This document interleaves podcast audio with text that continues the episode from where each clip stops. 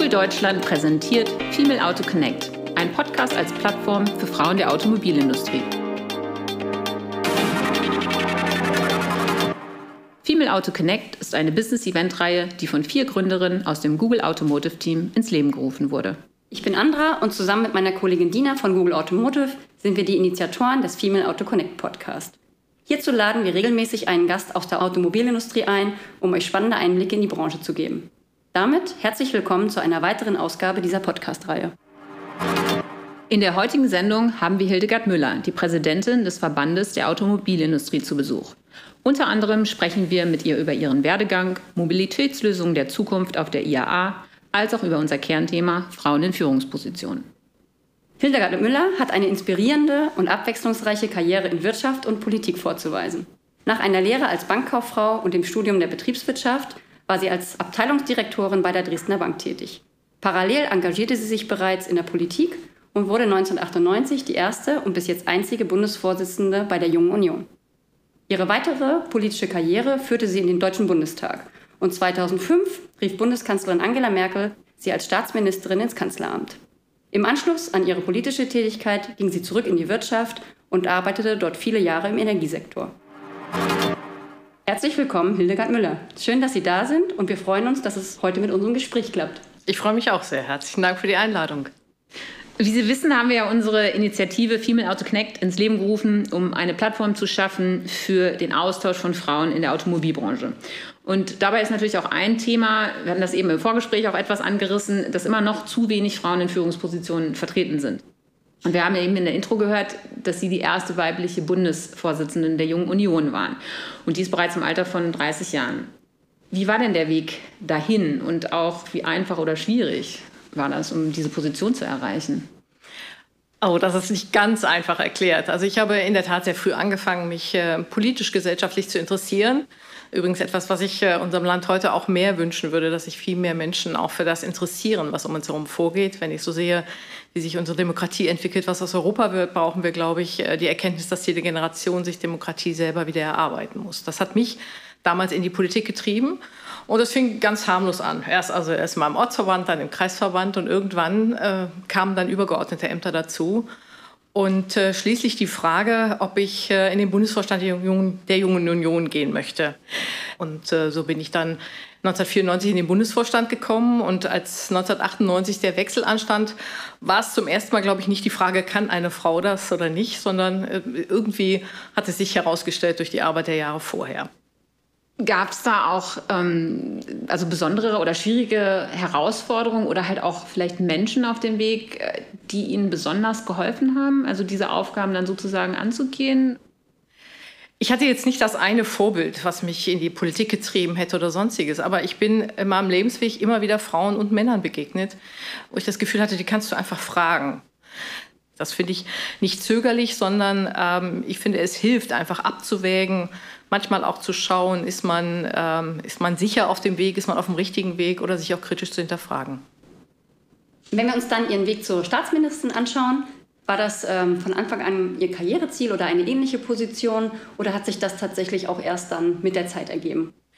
Also erst einmal war der Weg in die Politik gar nicht so selbstverständlich, also Ehrenamt und Hauptamt zu wechseln. Ich habe ja die ganze Arbeit in der Jugendorganisation ist ehrenamtlich und äh, ich habe dann sehr überlegt, wechselst du den Schreibtisch, gehst du von der Bankkarriere, die ich hatte, äh, gehe ich in den Bundestag, aber irgendwann hat mich dann doch gereizt, das, was ich politisch fordere, auch umsetzen zu können. Und dann ist natürlich der richtige Ort der Deutsche Bundestag. Ich hatte Glück, dass dann auch äh, ein Wahlkreis frei wurde, für den ich kandidieren konnte und bin 2002 dann zum ersten Mal in den Bundestag eingezogen. Ähm, Im Nachgang vielleicht äh, äh, ganz positiv, es waren die ersten Jahre waren Oppositionsjahre. Das heißt, äh, man konnte ganz viel auch ja, lernen, erarbeiten dort. Ich hatte, ähm, war im Gesundheitsausschuss des Deutschen Bundestages. Ich hatte mich generell immer als Frau, die Wirtschaftsthemen sehr nahe stand, immer sehr für die sozialen Sicherungssysteme ähm, äh, interessiert. Finde für mich auch eine sehr wichtige generative Frage gewesen ist damals. Ja, und ich habe diese Zeit einfach genutzt, um, ähm, um zu lernen. Und 2005 kam dann der Regierungswechsel. Und da ich Angela Merkel schon lange kannte, sie war Generalsekretärin ja ähm, anfangs gewesen, damit für die Union zuständig. Dann war ich äh, 2000 in das Präsidium der Partei auch eingezogen, als sie Parteivorsitzende wurde. Ähm, ähm, kam dann die Frage, ob ich mir diese Aufgabe vorstellen konnte. Und die Staatsminister im Kanzleramt haben eigentlich Querschnittsfunktionen. Ähm, das heißt Bund-Länder-Koordination, ich habe äh, zusätzlich ein System zum Bürokratieabbau aufgebaut. Ja, ich weiß, es ist noch nicht vollkommen. Auch heute kann man noch Bürokratie abbauen, aber ich glaube, wir sind einen Schritt weiter zumindest mit einigen Dingen. Äh, ich habe eine Gesundheitsreform verhandelt und äh, mir aber auch ähm, noch ein außenpolitisches Thema gesucht, sehr für die deutsch-israelischen Beziehungen eingesetzt. Und ich sage das ganz bewusst, weil ich finde, dass man seinen Blick breit halten soll. Es ist ganz wichtig, an einem Thema ganz, ganz ähm, Experte zu sein. Aber ähm, wenn man vernachlässigt, was rechts und links sozusagen am Wegesrand liegt, dann ähm, trifft man oft Entscheidungen, die nicht, glaube ich, breit genug eingebettet sind. Das ist auch etwas, was ich mir auch bis heute versuche zu bewahren, immer zu sagen, was ist denn außerhalb meines eigenen Wirkungskreises? Also jetzt aktuell Automobilindustrie ist ja jetzt nicht, dass nicht genügend Themen anstünde oder ich mich nicht genügend einarbeiten oder die Zeiten nicht besonders herausfordernd wäre, ähm, ohnehin schon durch die Transformation und jetzt durch Corona noch sicherlich noch mal mehr. Und trotzdem finde ich es wichtig, mitzubekommen, was bewegt das Land noch, was passiert außenpolitisch, ähm, weil ich glaube, auch eine Industrie kann nur wirklich gut agieren, wenn sie diese verschiedenen Synapsen auch in andere Teile halt hält.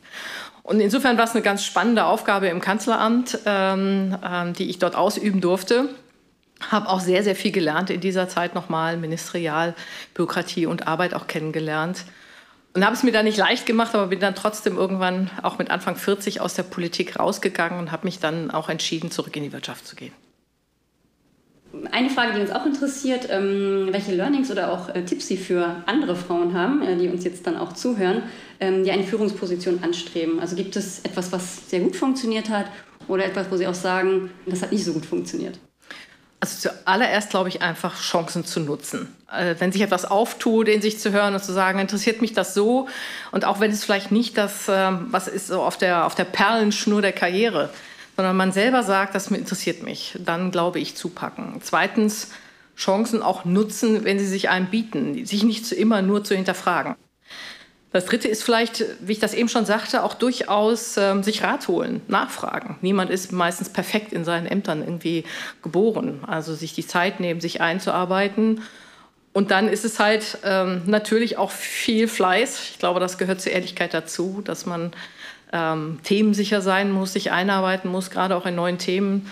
Was ich übrigens immer sehr spannend finde. Ich habe jetzt ja nun nach Bank, Politik, Energiewirtschaft mit der Autoindustrie eigentlich einen vierten neuen Bereich. Und ich finde es extrem spannend, sich dann auch wieder einzuarbeiten. Aber man muss es natürlich auch, um dann auch wirklich gut mitreden zu können. Vielleicht, wenn ich einen Punkt Klar. noch sagen darf, der ganz besonders wichtig ist, finde ich wirklich Netzwerken. Deshalb finde ich es eine tolle Idee, was Sie machen. Ich finde es ja extrem wichtig, dass Unternehmen viel diverser wären. Also es geht ja jetzt nicht darum, dass irgendwie schlechte Frauen super Männer ersetzen, sondern es geht darum, verschiedene Perspektiven einzu, ja. Einzubringen auch. Und äh, ich glaube auch in, gerade in der Autoindustrie, wenn man jetzt nur Zielgruppen ansieht, dann muss sie sicherlich in ihren Entscheidungen internationaler werden, aber sie muss auch mehr Frauen in Führungspositionen ausdrücklich berücksichtigen. Ja, auch wenn man es auf den Konsumenten mal bezieht, sind ja auch die Frauen, die vielleicht das ja, Auto kaufen. Ich, ich finde immer, immer, fand immer so witzig, wenn wir so Customer Journeys gemacht haben und so. Dann habe ich gesagt, manch einer würde vielleicht mit Blick aufs normale Leben keine Customer Experience Factory brauchen oder so. Also natürlich muss man Trends nachspüren und so weiter. Ich will das jetzt auch nicht lustig machen, aber so ein bisschen mehr Mischung, ein bisschen mehr Lebensbreite in den deutschen Unternehmen wäre sicherlich äh, vonnöten. Ähm, Im Rahmen unserer Recherche zu diesem Podcast haben wir in einem Porträt über Sie unter anderem Folgendes gelesen. Und äh, ich zitiere einmal. Die Politikerin Hildegard Müller saß damit im einflussreichen Girls Camp der Kanzlerin, zusammen mit Beate Baumann und Eva Christiansen. Die CDU-Herren ertrugen derweil das weibliche Machtsystem nur zähneknirschend. Weiberwirtschaft habe im politischen Geschäft nichts verloren, jammerten sie damals. Dieses Zitat stammt äh, tatsächlich aus einem Artikel von Dezember 2019 über, äh, über sie und bezieht sich auf Aussagen zu Merkels Amtsantritt. Und uns wird interessieren, wie gehen Sie mit dieser Art von Presse um? Und sollte nicht gerade auch die Politik Leitbild für Gleichberechtigung und Frauenförderung in den Medien dargestellt werden? Also mich amüsiert das fast, weil ich es so lächerlich finde, ähm, so, etwas, so etwas aufzuschreiben. Bei Männern ist Netzwerken Professionalität und Frauen sind dann sofort in Girls Camps. Also das finde ich, ähm, zeigt aber natürlich nach wie vor, wenn Sie sagen, dass das in 2019 nochmal wirklich jemand abgeschrieben hat, ähm, dann zeigt das dass auch in den, auch in den Medien sehr wahrscheinlich hier gerne mit Stereotypen gearbeitet wird. Und äh, das kann man jetzt beklagen und bedauern. Man kann es ignorieren. Ich versuche eine Mischung aus beiden in Anführungszeichen zu machen. Ich glaube nicht, dass man das auf Dauer ähm, akzeptieren muss. Also ich finde zum Beispiel, wenn in jedem Artikel über Frauen immer ein Attribut über Attraktivität, über Kleidungsstile, über sonstiges ist, dann frage ich solche Redakteure gerne auch mal zurück, ob sie das auch meinen männlichen Kollegen irgendwie fragen. Und äh, bei manchen finde ich es positiv, zum Beispiel wenn auch Männer gefragt werden, wie sie eigentlich Familie und Beruf miteinander verbinden. Könnte man ja auch Männern heutzutage mal fragen. Ähm, ich sehe jedenfalls auch eine neue Generation von jungen Männern heranwachsen, für die das ein wichtiges Thema ist. Insofern äh, könnte es da nicht schaden. Aber ich will mich jetzt auch nicht über die Kleidungsstile anderer irgendwie auslassen, dass das etwas ist, was man nur mit Frauen in Verbindung setzt im 21. Jahrhundert. Das finde ich dann schon bedauerlich. Und äh, deshalb, man muss sich auch nicht alles anziehen. Ich erlebe natürlich jetzt durch mein Leben, dass vieles öffentlich ist. Ähm, ich versuche mein Privatleben, meine Familie zu schützen, denn die hat ihr eigenes Recht, ihr eigenes Leben. Und selber muss man ein bisschen damit leben, dass es halt Richtiges und Falsches über einen in der Presse gibt. Und ähm, ja, man kann nur versuchen, an den Bildern auch zu arbeiten und sich als Mensch darstellen, wie man ist.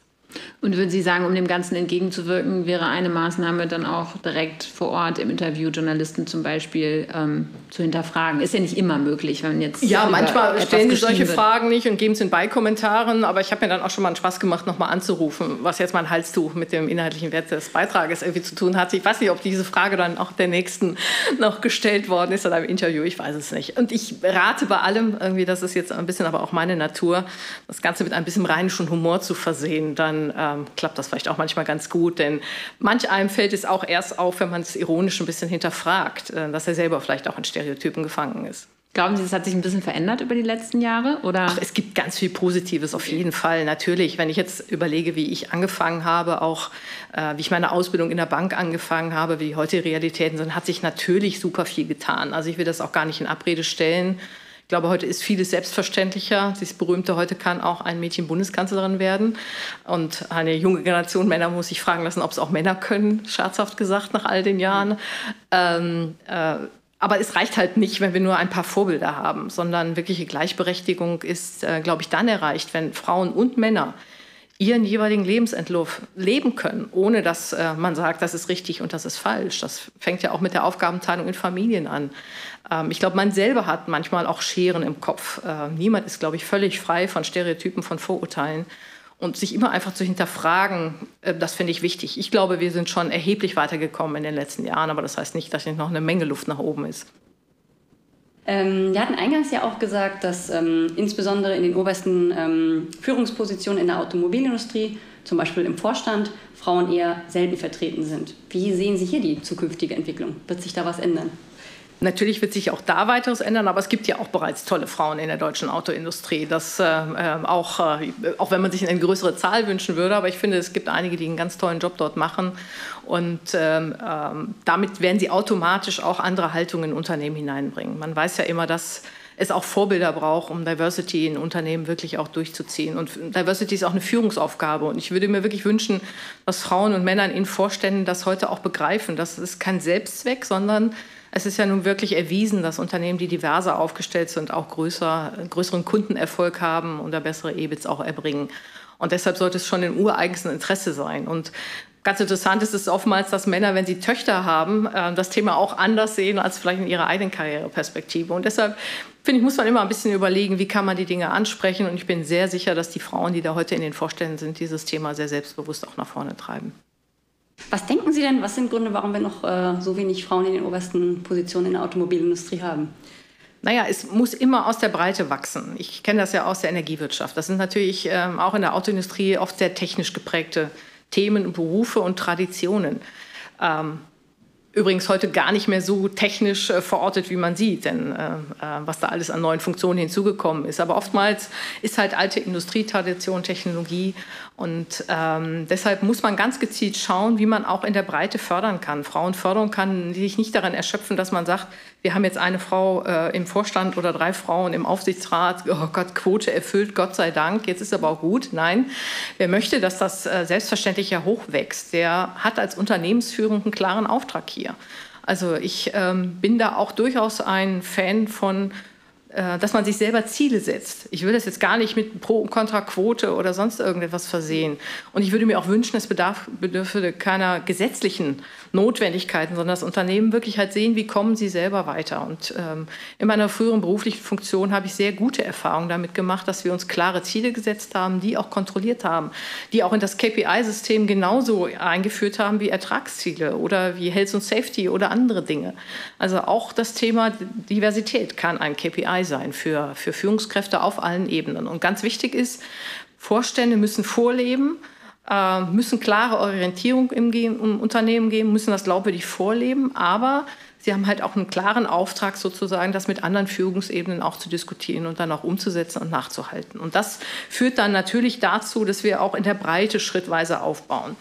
Ähm, von heute auf morgen ist das Thema Frauenförderung, glaube ich, nicht anzugehen, aber ich bin halt optimistisch, dass man das durchaus, wenn ich sehe, wie viele Frauen heute ähm, ähm hervorragende Examen haben oder sich in Unternehmen auch ohne Studium äh, hervorragend machen, da gibt es eine ganze Menge Talente und Unternehmen würden sich dieser Talente berauben, wenn sie das nicht auch als Chance sehen würden. Was äh, wir natürlich noch äh, als spannende Frage erachten, ähm, was so die Unterschiede sind zwischen Frauenförderung in Politik und Wirtschaft, was Sie da so in beiden Bereichen erlebt und was da vielleicht für Gemeinsamkeiten oder auch Unterschiede gibt.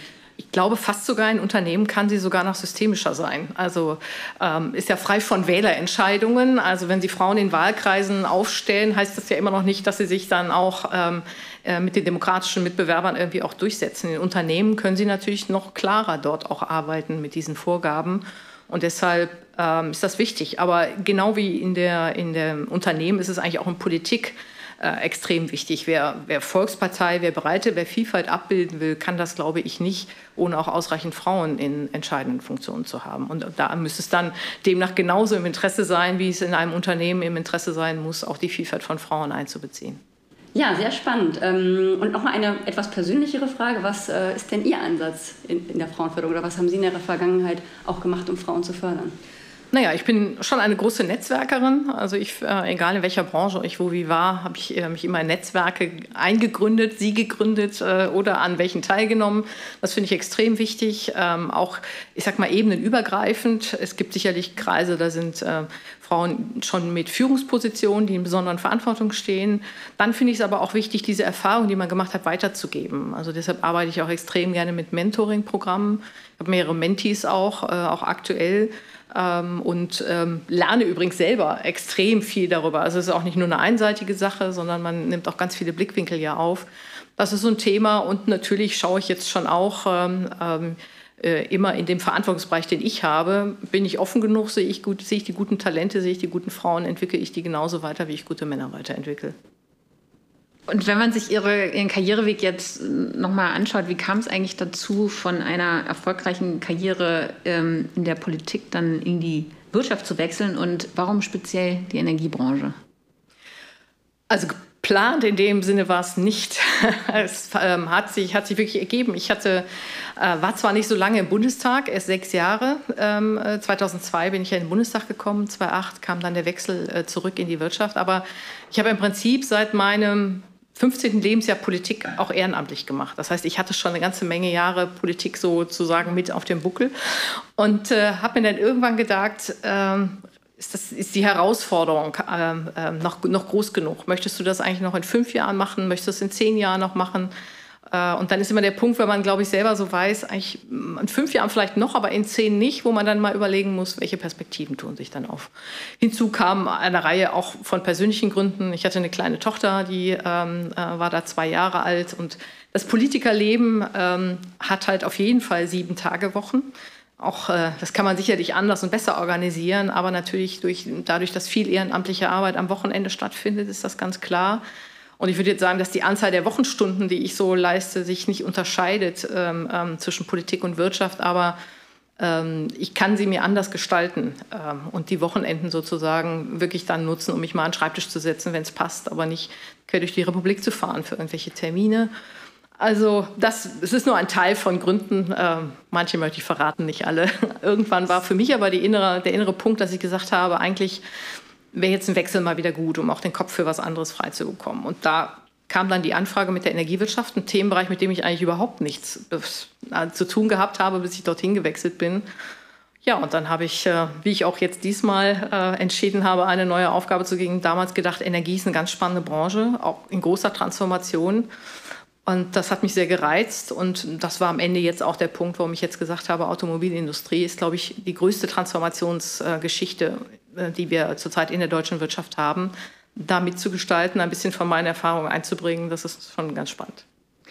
Ähm, ja, sehr, sehr interessant. Und um beides mal zusammenzubringen, wir haben in unserer ersten Podcast-Episode auch über das Thema Elektromobilität ähm, gesprochen und ähm, wie Sie gerade sagten, ähm, auch auf ihrer, aufgrund Ihrer Tätigkeit bei Energy ähm, haben Sie sich ja in, intensiv mit der Ladeinfrastruktur in Deutschland ähm, befasst und haben am Aufbau mitgewirkt. Und uns, wir fanden es spannend zu erfahren, wie involviert waren Sie und auch, wie sehen Sie den aktuellen Stand gerade? Und auch vor dem Hintergrund ähm, der Tatsache, dass ja die Elektro- oder die Kaufprämie für Elektroautos ähm, beschlossen wurde. Mhm. Also erst einmal glaube ich, dass es äh, wirklich sehr richtig ist, dass wir Anreizsysteme zum Umsteigen haben, die einfach Verbraucher motivieren zu sagen, das ist für mich jetzt irgendwie attraktiv und deshalb finde ich diese, diese Einführung, die damit ja gegeben wird, in eine neue Technik gut. Und ich glaube, wir haben in der Bundesrepublik immer gute Erfahrungen damit gemacht, dass wir gesagt haben, bestimmte Innovationen wollen wir auch anschieben. Wir wissen, dass das vielleicht anfangs noch nicht ganz selbsttragend ist wirtschaftlich, aber in 15 Jahren ist es das. Und dann muss man, muss man auch investiv reingehen. Und deshalb finde ich es richtig, dass wir sowohl im Bereich Elektro als auch Hybrid ähm, wirklich fördern. Das ist der erste Punkt. Der zweite Punkt, es ist aber natürlich auch ein langer Weg, ähm, wenn wir äh, sehen, ähm, äh, den kompletten Fuhrpark irgendwann einmal umzustellen. Ich will erst mal sagen, dass ich ausdrücklich mich zu diesem Pariser Klimaschutzzielen committe. Gleichzeitig aber glaube, dass wir immer auch offen im Kopf sein müssen für Technologien. Also ich fände es jetzt schlecht, sich nur auf einen technologischen Weg festzulegen. Äh, es gibt auch Sprunginnovationen in anderen Bereichen, die wir nicht vernachlässigen dürfen. Das heißt, man muss immer trotzdem, auch wenn man sich ganz engagiert für ein Thema ähm, äh, interessiert, muss man immer sagen, was passiert eigentlich rechts und links noch. Ich will das jetzt nicht sagen, weil ich von der Elektromobilität ablenken will, aber ich finde es wichtig, dass wir das auch im Kopf haben. Aber wie gesagt, es beschreibt schon auch eine große Herausforderung. Und wenn die Verbraucher nicht das Gefühl haben, dass sie problemlos von A nach B kommen, dass sie ihre Reise nicht planen müssen, dass man nicht eine Ladesäule ausfallen darf und schon kommen sie irgendwie nicht weiter, sondern dass man im Prinzip wie heute auch beim Verbrenner sagen kann, ich habe überall eine Infrastruktur, die mir hilft, weiterzukommen, dann glaube ich, wird es schwierig bleiben mit diesem Thema. Und äh, vielleicht der letzte Punkt dazu, ähm, wir dürfen dieses Thema nicht nur aus der Perspektive von Städten denken. Das ist ein ganz wichtiges Thema, hier können wir auch schnell vorankommen. Aber wenn wir auch die Menschen in ländlichen Räumen einbeziehen wollen, dann sehen wir, dass das ganze Thema viel komplexer in seiner Herausforderung ist.